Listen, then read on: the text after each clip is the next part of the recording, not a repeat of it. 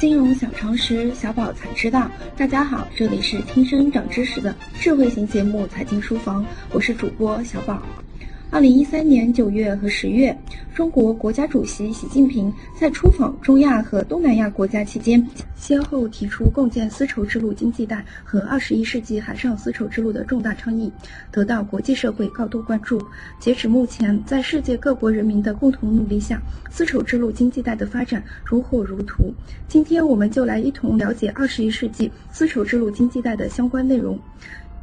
一带一路”是丝绸之路经济带和二十一世纪海上丝绸之路的简称。丝绸之路经济带东边牵着亚太经济圈，西边系着发达的欧洲经济圈，被认为是世界上最长、最具有发展潜力的经济大走廊。丝绸之路经济带地域辽阔，有丰富的自然资源、矿产资源、能源资源、土地资源和宝贵的旅游资源，被称为二十一世纪的战略能源和资源基地。二零一三年九月七日上午，中国国家主席习近平在哈萨克斯坦纳扎尔巴耶夫大学做重要演讲，提出共同建设丝绸之路经济带。为了使欧亚各国经济联系更加紧密，相互合作更加深入。发展空间更加广阔，可以用创新的合作模式共同建设丝绸之路经济带。这是一项造福沿途各国人民的大事业。二零一七年五月十四日至十五日，“一带一路”国际合作高峰论坛在北京举行。习近平主席出席高峰论坛开幕式，并主持领导人圆桌峰会。截止二零一七年七月，丝绸之路经济带和海上丝绸之路经济带涉及六十五个国家和地区，包括东亚的蒙古、东盟十国、西亚十八国、南亚八国、中亚五国。独联体七国和中东十六国，“一带一路”国家含中国，人口规模稳定增加，全球占比百分之六十以上。“一带一路”国家近五年 GDP 的平均增速为百分之四点七，而同期欧盟增长为负百分之零点五。其中，陆上丝绸之路沿线国家的增长略高，在百分之五点一左右。人均 GDP 水平与中国相近，为欧盟的三分之一左右。其中，陆上丝绸之路国家人均 GDP 最低为五千美元每年左右，低于中国的七千美元每年。海上丝绸之路国家的人均 GDP 在一点四万美元左右。中国对“一带一路”沿线国家的直接投资，多年来一直处于增长趋势。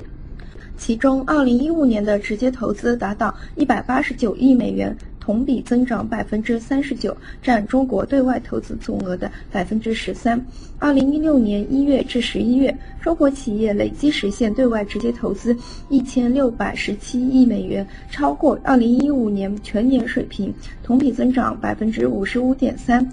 未来一段时间，“一带一路”国家将成为中国对外投资的重点区域。那么，推动丝绸之路经济带有哪些重要意义？为什么我国如此重视呢？从地理位置来看，中亚经济带是丝绸之路经济带的核心区，环中亚经济带是丝绸之路经济带的重要区，亚欧经济带是丝绸之路的拓展区。从国家战略的角度来看，丝绸之路经济带的特征表现为国家安全战略的一系列转型，从消极性。战略防御到主动性战略进攻，从单一性边疆安全到多维度全面合作，从内政外交相分离到内政外交一体化。丝绸之路经济带是在古代丝绸之路概念基础上形成的当代经贸合作升级版，具有重要战略意义。在性质上，它是集政治、经济、内政、外交与时空跨越为一体的历史超越版。从内容上来看，它是集向西发展与西部开发为一体的政策综合版；在形成上，它是历经几代领导集体谋划国家安全战略和经济战略的当代升级版。打造丝绸之路经济带，共建丝绸之路经济带，积极打造陆上战略大通道，全力升级中国西进战略，就需要进行多方位的战略规划。在战略框架上，主要以上合为主，多机制并进。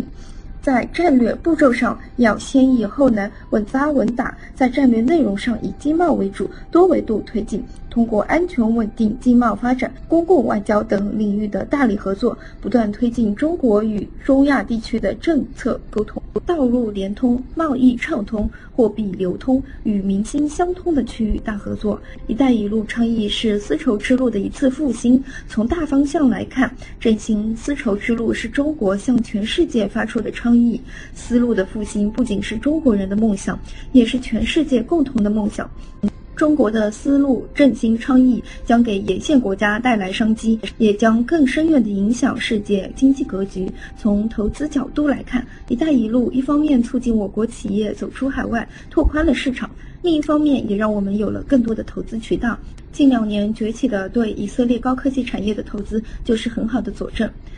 即日起，大家可在微信中搜索全拼“金融理财峰会”，加入财经书房后援会，微信实时掌握节目动态。以上就是今天的内容，我们下期节目再见。